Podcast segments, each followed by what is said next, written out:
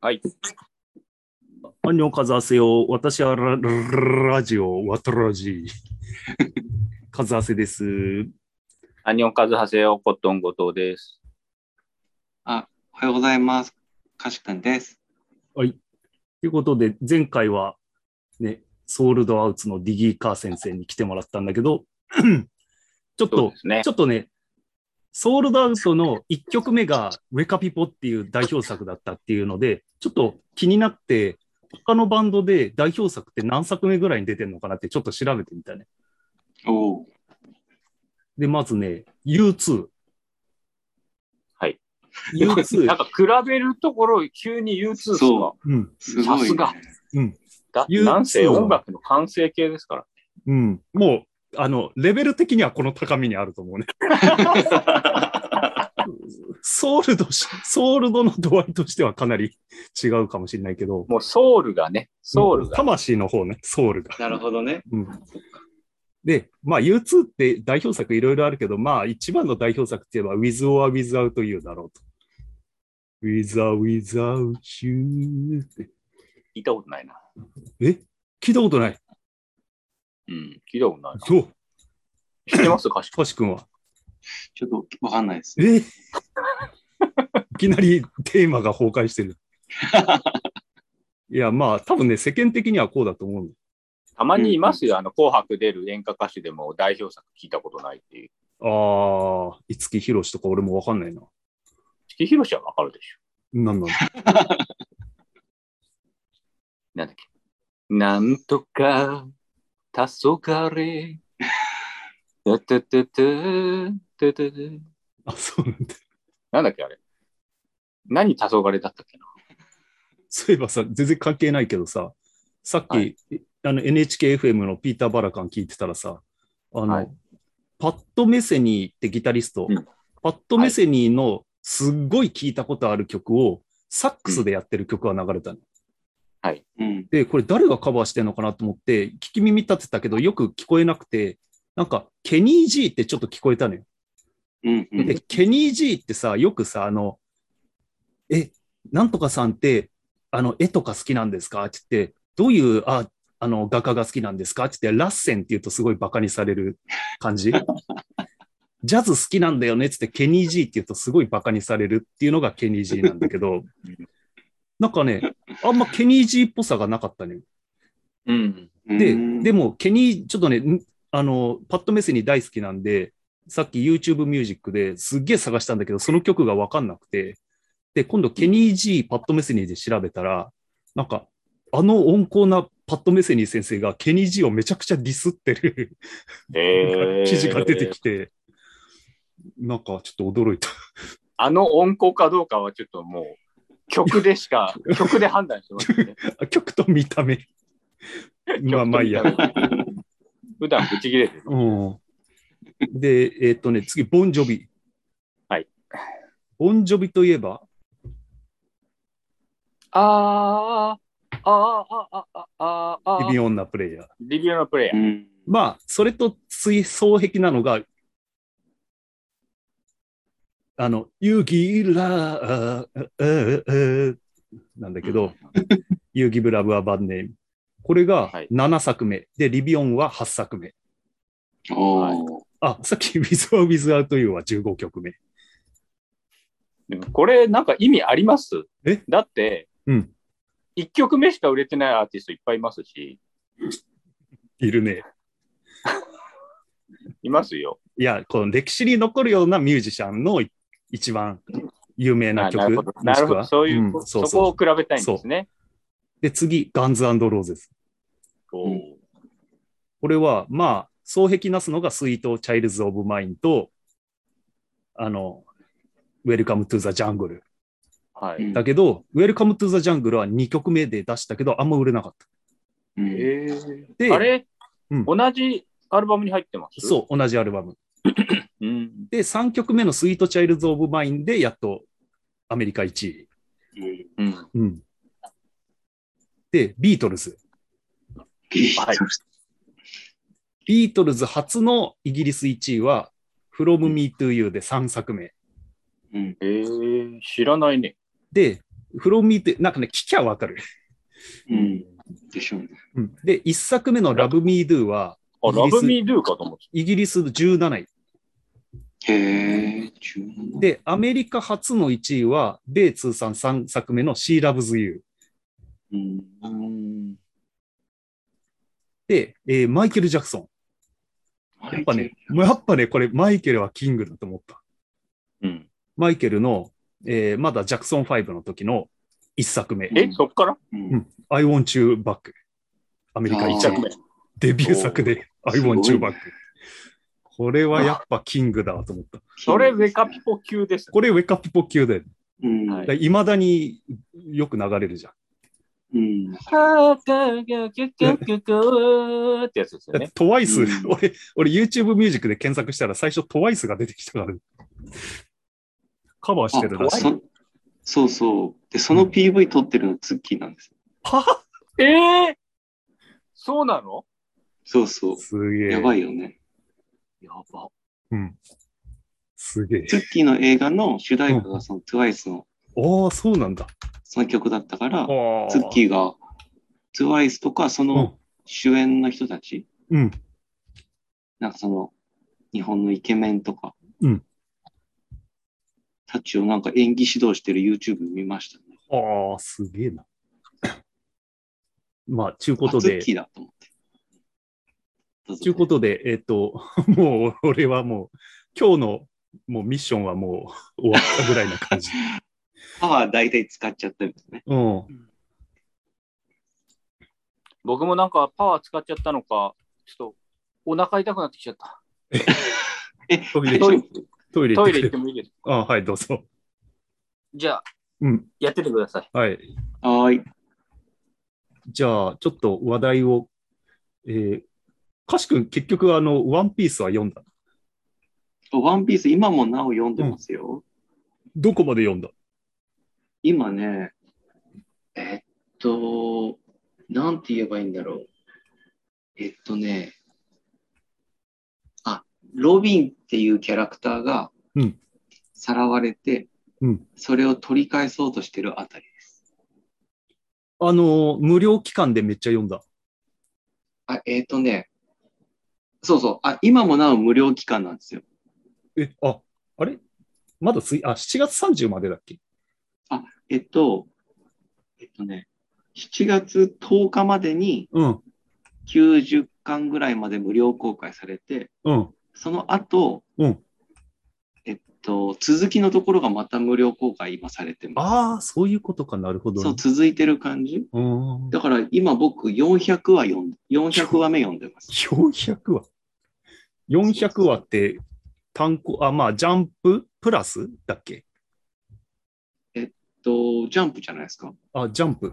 ジャンプうのん、その、アプリあ、うん、ウェブで読んでる。あ、ウェブで読んでんだ。だから何巻なんだろう。でも多分100巻目ぐらいかな。わかんない。すっげえ。それをど、どの短さで読んだのえ、どれぐらいなんですかね。少年ジャンププラスだ1。日うん、ああ、公開されてるアプリとか、そういうのはそうですね。うん。えっと、一日何話ぐらい読んでるのかな ?30 話ぐらいかな。ほ すっげえ。 30話ってどれぐらいですかね単行本で言うと3巻ぐらい。うん、そんぐらいあんじゃないの。いや、いだってなんか、バキなら3巻ぐらいサクッと読めるけど、なんか、すげえ情報量多そうな気がする。そう、多い。でも、なんか僕、ある程度知ってるから、ああ、なるほどね。そう、あの、なんかもう、さらさらっと読める感じですからね。うそんなに別に大変じゃないけお、面白さとしては何か。ど。でも、なんだろうな面白い。まあまあ面白いですね、やっぱり。ま あみんながやっぱ、みんなが好きなだけあって。ただ、やっぱ情報量が多いですね。ああ、うん。なんか、ハンターハンターとは違う情報量の多さ。うーん。ハンターハンターって、なんだろうな。なんか知的な、うん。なんだろうな。まあ、その、理解したくなるそうだね。うん。知的好奇心を誘うような情報量の。そうそうそう。で、あ、興味深いルール付けだったり、あ、こういうこう対立構造なのかとか、あ、うんその時に登場人物はこう考えるのかとかっていうところがすごく面白いんですけど、うん。ワンピースはっていうよりは、なんかいろんな説明をされて、うん。まあ、彼らの世界観なんだと思うんですけど、うん。それをその、なんていうんですかね、そっかって言って読んでいくって感じです。そうか。なんてなんか あんまりこちらの知的好奇心をうん。刺激されない、なんか、あ、そう、なんか巨人もいるし、なんか、何でもありの世界だから、まあ、うんもう、あ、そうなんだねって受け入れるしかない。ああ、もうちょ違っう世界の話だから。ドラゴンボールみたいな感じ。ドラゴンボール、なんていうんですかね。あ、でも、ドラゴンボールもそうだし、ハンターハンターも、どっちもなんていうんですか、人間以外の生物が出てくるし、うなんかん。物理法則とかも崩れてるんですけど、た例えば、そのドラゴンボール、まあ、ドラゴンボールはあんま情報量ないような気がするけど、ドラゴンボールの、なんていうの、セリフってなんかすごく、あの、あってもなくてもいいっていうか、あんまりその、ここでこう言ってんのに、ここでこう言ってたらおかしいだろうとか、そういう感じじゃなくて、なんか、添え物って感じがするんだけど。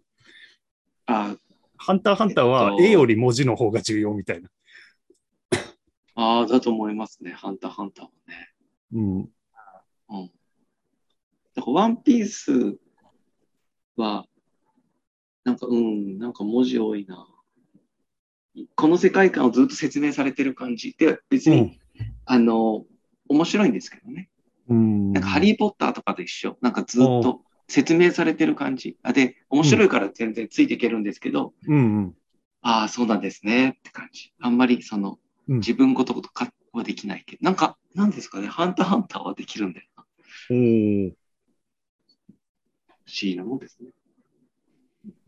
あれは見た。あもうえーっと、そのトップガン。あ、見ました。どうだったいや、めちゃくちゃ面白かった。面白かったよね。そう、めちゃくちゃ面白かった。なんか、あのー、ひちょっと笑っちゃいました。あ笑った笑った。どこであの結局、トムが、うん。あトム・クルーズが、うん。全部美味しいとこ持ってくんだ。部。 そうそうそあの、前作の復習してたんですよ。カズハゼさんに言われたから。う。うん前作の復習ちゃんとして、で、今回の作品見たんですけど、うん。うん。あの、前回の作品の最後になんか、これからどうすんだって聞かれて、うん。あ、じゃあ僕はトップガンの先生になりたいみたいなことお言うじゃないですーか。そうだね。うん、確かに。で、そっからのマーベリックだったから、うん。もうさぞかし、その、なんていうんですか、教えることを楽しんでるのかなと思ったら、うん。なんか、やりたくもないけどやるみたいな感じだったし、うん。うん。最後にはその、美味しいとこ全部持ってったから、うん。すげえな、すげえな、この人と思って。で、トム・クルーズ調べたら、もう還暦なんですよね。え、そんな言ってん60ぐらいなんですよ。のおお。えで、脚本からえプロデューサーまでやってるじゃないですか、あの映画の。マジでだからももう、なんだこの人と思って、ちょっと笑っちゃったんですよね。もう60でも、うん。その世界的大ヒットの主演して、プロデューサーして、ストーリー作って、で、美味しいとこ全部持ってって、だからすんげえむちゃくちゃしてんなと思って。で、それをまあ、映画中に気づいて、うん。まあ、笑ったって。あああ。あれも、あれがいるからやっぱり、れクリント・イーストウッドがいますから。ああ、うんなるほどね。あでも、うんクリント・イースト、だから、クリント・イースト、そイーストウッドがいるっていうのは結構モチベーションになるんじゃないですか、あートム・クルーズ的には。そなるほの、どね、こうできるんだっていう、なんかね、 主演して監督するのもできるんだ。はいうん、で、プ俺ロはデュやーるぞサーもしてね。ふわーって言って俺俺はやるんだーって鏡の前で一人でうん。あムあ、キやムっキになっててそうだ。言ってそうです。ああ。ああ、家で言ってると思うよ。あの人の中身やばい人だもんね。うんやばそうだよね。なんかあの、一あの時あかの、カルトの人でしょあ、そうなのあ、ハもルとトものと、ナンバもーツーだとよねもとね。うん。コロナ禍でさ、うん。ああれ、撮影しててさ、スタッフにブチ切れたっていうのがありうますん。隠し撮りしてたやつね。ええそうなんだ。だから俺なんかた俺は、お前らのために、毎日、なんとかに、毎日、こう、なんなんとか局に行って、こう、お伺いを立ててやってんのに、なんなんだ、お前らそこでくっついて何やってんだ、みたいな。 3密じゃないかみたいな。えうん。それ、言ってる時のトムがね、マグノリアのトムっぽかった、ね。えあの、マグノリアのトム超いいっすよね。あのトム超いい。うん競争 だもんね、あれ、まあ完全にね。うんね、あれ、トムのその、なんていうんですか。そこいじってるわけじゃないよね。カルトにのめり込んでるじゃないあ、一応ね、もう抜けたのかなんなのか。で、なあ、んかもう、抜けたんですかその抜けて、なんか、 心の空白をあの危ないスタントで埋めてんじゃないかみたいな。抜けたんだ。うん。なんかまだ抜けてない認識。あれ、サイエントロジーって言って、あの、トラボルタとかがいて、で、あーそれのサイエントロジーの映画がバトル・オブ・アースだっけなんなんかね、あるんで、なんあか、、ありますね。歴代トナランボバールワタ出てン、るやつ。歴代ナンバーワンのクソ映画って言われてる、あアメリカ史で残るそうララズベリー賞のなんか、名誉名誉なんとか賞みたいな感じの はいはいはいはい。すげえな、それ。があるんで、あ僕、あの、映画史に残るすごいダメな映画、この前見たんですけど、何あの、テラフォーマーズって映画見たことありますああ、ないわ。漫画は読んでたけど。そう、僕も漫画だけ読んだことあったんですけど、うん、あの、ネットフリックスで見れたから見たんですよ。うん。いや、ちょっと見てほしいですへよ。え。すごい、映画史に残る、あへえの、。ダ見作たでいしたよ。それ、なんか、ふざけてる系のダサくなあの、マジなんてでいやうのって。悲しくマなジる。で悲しくなる。悲しくなる。え、これ、あの、なんか、そうそう、まあ、演技うまいわけじゃないけど、まあ、日本ではまあまあ有名だよねって人たちが出てるんですよ。うん、うで、ん。監督も、三池隆なんですね。っおお、もういけた。でていうので見て、あ、なるほどと。日本はもう、こんななんだね、そなんうだといなんうだのがすごくよくわかる。あの、か着ぐるみ悲しくなりました。着ぐるみなのかもう全部だよねゴ。キブもうリがね、せなんていうの、なんだろう。全部説明するんだよね。なんか。ああ、文字とかで。 映画なのに、あの、だから、ほんとこの見て悲しさはね、ちょっとこう僕の言葉で伝えられないから、うん見ると多分わかると思うんですけど、香港の人にも、すごいあれつまんないねって言われたんで。一時あの話題になったあの怪獣の後始末ってあ今なんかねあーうんはいはい。わ見てないわかりましたねちょっとすごいっていう話はね。いや、なんかさ、うんその、噂先聞いちゃうとさ、まあ、良くないんだけどさ、なんか、当たりに行くほどのもう、精神力がないからさ、なんか、うんじゃあいいやと思っちゃうんだよね。ちなみにそれ、いや、ま、見なくていいかな。人人生の無駄だから。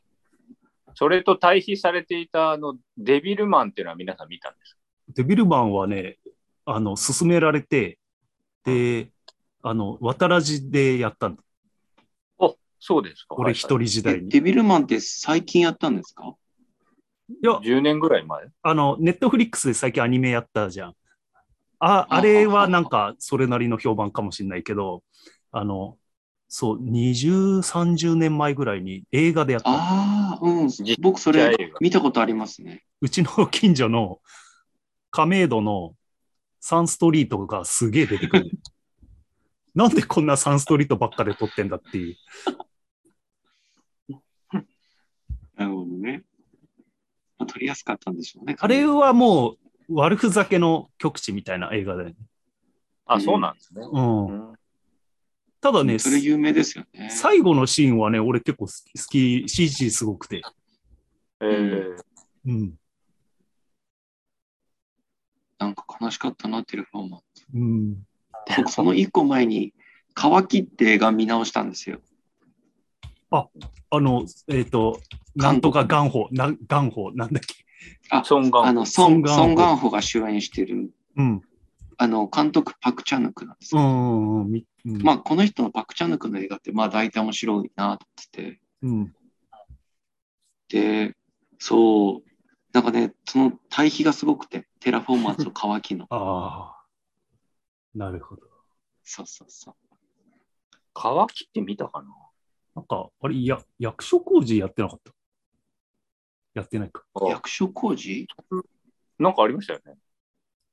読書工事の乾きってなかったそれ怒りじゃない怒りか。怒り。ああ、全然違う。怒りは確か日本映画でこうあった気がするな。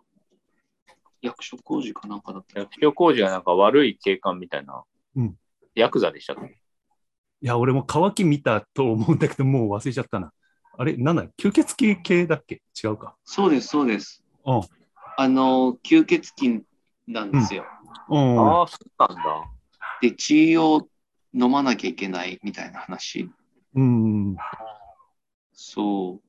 めちゃくちゃ面白い。ううーん。ん。まあ、パクチャヌクってその、血が出るんですよね。大どの作品も結構印象的な使い方で。うん。だから、オールドボーイも、親切なクムジャさんとか、やっぱ結構ちょっと残酷なんですけど、オールドボーイの人か。そうそう、オールドボーイ作った人。お嬢さんが俺は好きだな。お嬢さん。あの、なんか、日本、旧日本軍がどうのこうのみたいなじ時代のはい。サスペンスみたいな。ああ、お嬢さん。あ、うん僕これ見てないな。これは超面白へえ、そうなんだ。い。うん。あと、あれも撮ってますね。グエムル。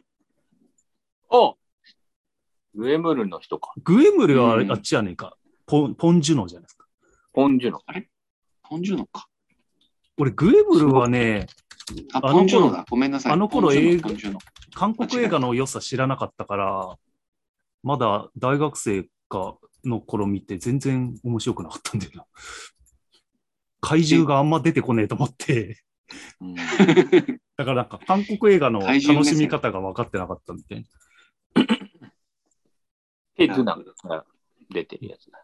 うん、ペ・ドゥナがこうやってね、弓を、アーチェリーの選手がね、あああ、、そうだね。そのイメージだな。うん。じじゃあなので、ちょうん。そうそうそうじゃあちょっと、じゃあもういい日本映画を見た方がいいんじゃないそうですね。うん。あの、シン・ウルトラマンみたいなと思って。 なんか、そこら辺と比べるとどうなんだろう。進めていいもんかどうか。あ、ま、迷う またなん感じでかすか賛否が分かれそううです。んあ、そうなんだ。見てないけど。じゃあ、コットン氏が見つけたサイト、数えきれないほど映画を見た私が思う傑作映画ベスト10。はい。これタイトルがもうちょっと惹かれるでしょ。数えきれないほど。この人結構年配な人なのか結構年配だった、なんか、60だか70ぐらいな、うん、な、なんか書いてあったかな。はい。で、昔は映画は娯楽であり同時に教養でもあった。ツタヤ通いが今でもや忘れられなあ、やめられない著者。えっ、と、まあ5本借りた中で1本でも面白いものがあれば儲けもの。で、えっ、と、毎、まあ毎週5本借りてんのかな、この人は。うん。で、その人のランキングによると、10位がララランド、9位ジャンゴつながれざる者、8位冒険者たち、7位アトランティスの心、6お位うグリーンマイル、5位ブラス、4位戦闘部ウーマン夢の香り、3位逃亡地帯、2位切腹、1位7人の侍と。はい。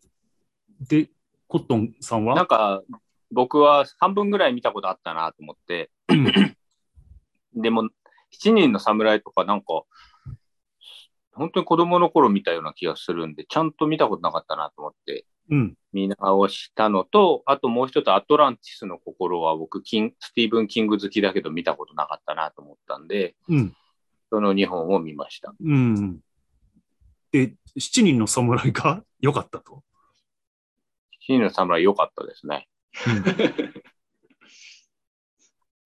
いや、お俺も、なんかすげえ子供の頃見て、音、うん音悪くて何言ってかわかんねえっていう。あのね、そのうん、サイトにも書いてあったんですけど、七人の侍、唯一気をつけてほしいのは、うんあの、じ字幕で見た方がいい。うん、確かにそうだね。うん。日本語字幕つけてうん見た方が、あの、見ないとやっぱりわからない。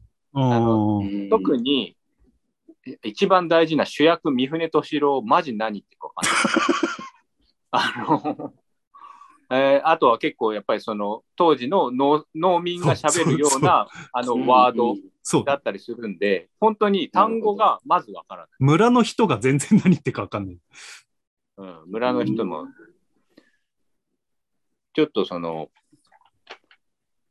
どこが面白いのえーっとですね、まず、一番根底にあるのは、うん。その農民たちがうん侍を雇わなければいけない理由なんですよ。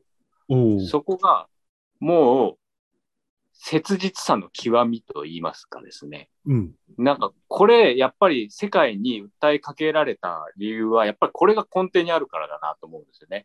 うんこの絶対に襲ってくる敵に対してもう反撃する余地がない。それで、うんあの、侍を雇うかってなるんですけれども、それにも賛否両論あって、で、結局雇うんですけど、うんそれをしないと、もう死ぬと、全員で。おう全員死ぬ。死ぬか生きるかっていう、うん。この切実さ。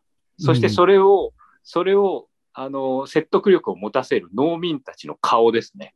顔もう、顔がもうすごいですよ。全員ほん、ま、あの、リアル農民、タイムスリップして連れてきたのかなっていうような役者揃えてるんで、えーこれはもう、誰が見ても切実。誰が見ても、なんて言うんでしょうね。あ、なんかこう、戦争とかで、今、本当に明日死ぬかもしれないみたいな人たちの気持ちが、おうなんかこう、これを見ることによって、本当に分かっ分かっちゃうというか、あ、ここまでなんだなっていうのが、うんまずこれが根底にあると。それうんで、それに、すごく、あの、これがあるんで、ちょっと突飛な、あの、エンタメ要素を付加付加してくるんですけど、うん。それが気にならなくなるんですよね。おうそれであの、7人の侍が来るんですけど、そのリーダーの志村隆演じる、えー、官兵衛っていう人の、やっぱりまたこれも顔なんですけど、うんすごい、めっちゃいいリーダーなんですよ。うん。もなんかこう、締めるところは締めるし、いさかいがあったらやめろっつって行くし、うんマジで一瞬でなんかこう、これは行かなきゃいけないっていう危機には、刀抜いていきなり猛猛ダッシュして、うん。あの、 対応するとか、うん。あと、なんかこう、なんか悩んでるな、あいつみたいなのがあると、すっごい笑顔なんですよ。え ーで、この、この笑顔、誰かに似てるなって思ったんですけど、あの、宮崎駿の笑顔ってわかりますうんあの、ニカーって笑うじゃないですか。はいはい。宮崎駿の笑い方って。おうで、それに似てる、なんか、もしかしたら宮崎駿の中で志村隆像ってあるんじゃないかなって思っちゃったぐらい似てるなって思ったんだよね。うんうんまあ、そして、次がやっぱり僕が一番好きだったのが、あの、菊池を、主人公、三船敏郎。な、本当に三船敏郎が主人公なのかわかんないですけど、これ3時間半ぐらいあるので、うん。様々な人物の背景が深掘りされるんですよ。うんで菊池もそのうちの一人ではあって、で、あの、ちょっとこれ、まあネタバレみたいになってしまうんで、見てないネ人タは バレも何もないでしネタバレも何も ないですよね。ょ。うん。うで菊池を、はいはいまあ最後死ぬんですけど、ん。あの、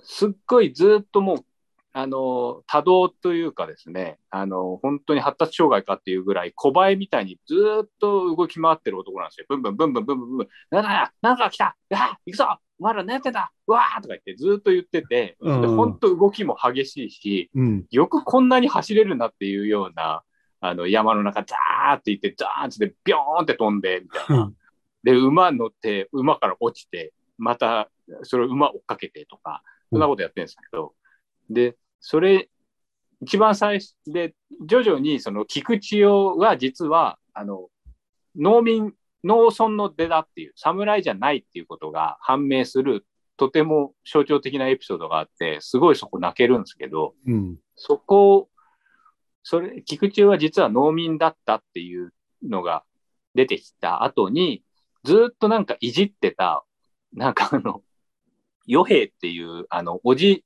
もうおじいちゃんと言っていいような農民を、ずっといじってるんですよ、菊池雄が。お前、うん与兵衛は何なんだよとか言って、うわははとか言って、みんなの笑い物にしたり、うん。で、与兵衛、確かにちょっと抜けてるところがある、あの、えっと、左、ひえ、ひなんかね、左牧前っていう役者さんなんですけど、うんで、その、与兵衛が、あの、菊千代が持ち場を離れてしまったことが原因で死んでしまうんですね。うん。それでずっとなんかこう下げすんでるみたいに見えてた、あの、与兵衛が死んだことによって、菊池雄の動きが止まるんですよ。うんもうショックで。ずーんと来ちゃって、菊池雄がなんかこう、鬱みたいになっちゃうんですね。うんで、なんか、そのシーン、深く、なぜそうなるのか深く語られないんですけど、おそらく菊池雄は、その与兵衛を、父親の像として見てたんじゃないのかなと思うんですようん。うんで、菊池雄は、あの、出自が、もう生まれた時から、なんか両親殺されちゃって、一人で捨てられてたみたいな感じらしいんで、うん。その、両親の愛を知らないんですよ。うんで、そこでなんか、農村、農民との交流で出会った与兵衛に何かすごく親近感なんか、うんこいつほんとダメで、ダメだけど好きだなっていうところがあったのかなっていう。そこもね、泣けるんですよね。うんなんかこう、うん与兵衛と菊千代の関係、二人とも死んじゃうんですけど、あそこもいいなっていうところですかね。なんかね、、こう、残りますね。あの、見た後に、うん。あれってなん、なんなんだろうな、これってどう思ってこうしたのかなっていうのが結構あって。で、なんかこう、僕今まで見た黒澤明の映画の中で一番面白かったかもしれないですね。おおー生きるより面白かった。みんなそう思ってるのかもしれないけど、今更なんだろうけど。うん。なるほどね。じゃあ1位も納得と。 1位納得ですね。うん。はいなかなかやっぱり、こういう映画体験はなかなかね、なんかこう没入感ありますね。本当に村で一緒に戦ってるみたいな気分に、うん。えうーんさせてすごい。それに比べてアトランティスの心はちょっとね、薄かったな、僕には。うんなんか背景というかですね、ちょっと、これがアンソニー・ホプキンスが隣人みたいな。そうなんですよ。なんか知んないけど、謎の男性として、あの、引っ越してくるんですけど、うん。大変申し訳ないですけども、本当にレクター博士にしか見えなく て、で、あの、男の子、小学生の男の子との交流なんで、もうヒヤヒヤし、ちょっとヒヤヒヤしちゃうなーっていういのはあつりますペロリと行かれるかって。ペロリが、ペロリ期待してたわけじゃないですけど、うん。全然ペロリされないんで、うん。すごいいいおじさんとして終わりましたね。ああ、なるほどね。まあ、それはちょっと変な見方でしたけども。うん。なんかこう、あんまり印象に残るシーンがなかったなーっていう、絵代わりがあんまりないんだよね。あんまり動きがない映画でしたね。うん。心と心の交流っていう感じでした。はい。うん。まあ、俺が見たことあるといえば、グリーンマイル、うんジャンゴ、うん。ララランドだけど、うんここまでオール、ここまで映画見た人の中で上位に来るかっていうのは、俺はち ょっと。グリーンマイルって、どうしてもやっぱ、ショーシャンクとセットで考えると、ショーシャンクの方が上かなっショーシャンて。クの方が上、僕も上です。まあそうですね。それで言ったら、キングの中では、スタンドバイミーとかの方が上ですね。僕なんかさ、そこ知れない怖さがあるじゃん、グリーンマイルってなんか最後の方。最後どうなるなんか特殊能力のせいで、なんか普通の人と違う人生を送ることになっちゃったみたいな。誰がですかトム・ハンクス。あの、尿管結石で苦しんでたじゃん。トム・ハンク苦しんでましたね。あ、トム・ハンクス出てるか。トム、あ、そうか。あの、あの、あの人、あのでっかい黒人の人に、旦那、ちょっと近くに来てくだせえって言われて、近くに行ったらなんか股間いきなり握られて、なんかうん不思議な力で尿管結石が 治っちゃったみたいな。治っちゃうっていうね。だけど、その力のせいで、なんか、人より 長生きしなきゃいけなくなっちゃったみたいな、終わり方じゃなかったっけ、あれ。長生きしそうか。そうでしたっけ。あと、ネズミと一緒に長生きするみたいな話じゃなかったっけ。違かったっけどうだったかな最後の終わり方覚えてないけど。あと、なんか、スティーブン・キングの映画によくある、あの、悪いやつは必ずひどい死に方するっていう。うん。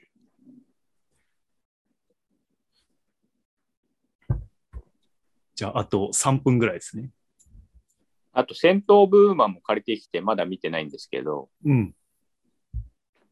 戦闘群馬ってどんな映画なの誰出てるのアルパチーノが盲目の元あの軍人で、なんか大佐だかみたいな感じのへえ人のお世話をすることになった、こうう、貧しいけど、こう全寮制の超名門校で生活している男子高校生みたいな。で、うんその子が、ううんん、なんかこう、あれ、アメリカか、アメリカか、アメリカだよね。で、なんか、まあ、名門だからこそ起きるような、ちょっといじめとか、こう、うーん。そう、すごい金持ちの息子がいっぱいいるんですけど、うん。で、なんかそう、うんうんで、なんかいろいろ、そいつらがやったことを、あの、なぜか押し付けられたりとか、すごい理不尽な、あの、ことがいっぱい起こる中で、そのアルパチーノと、うんあの、アルパチーノはもう本当に、めちゃくちゃ口悪くて、ん本当に、もう本当ザ軍人みたいな。うん。で、でもやっぱりなんかこう、根底には優しさがあるから、で、なんか、そのブログにも書いてあったんですけど、最後のアルパチーノの演説がもう映画史に残る名シーンって書いてあって、で、うん僕そこだけなんか BS でやってるので、最後だけちょっと見たんですよ。うん。うんで、最後だけ見た、最後の10分だけ見たけど、うん。もうそれでも心震えましたかへえだからら。もう、それの印象あるんで、うん。ちょっともう一回全編通して見直したういな。んうんうん。うんそうだね。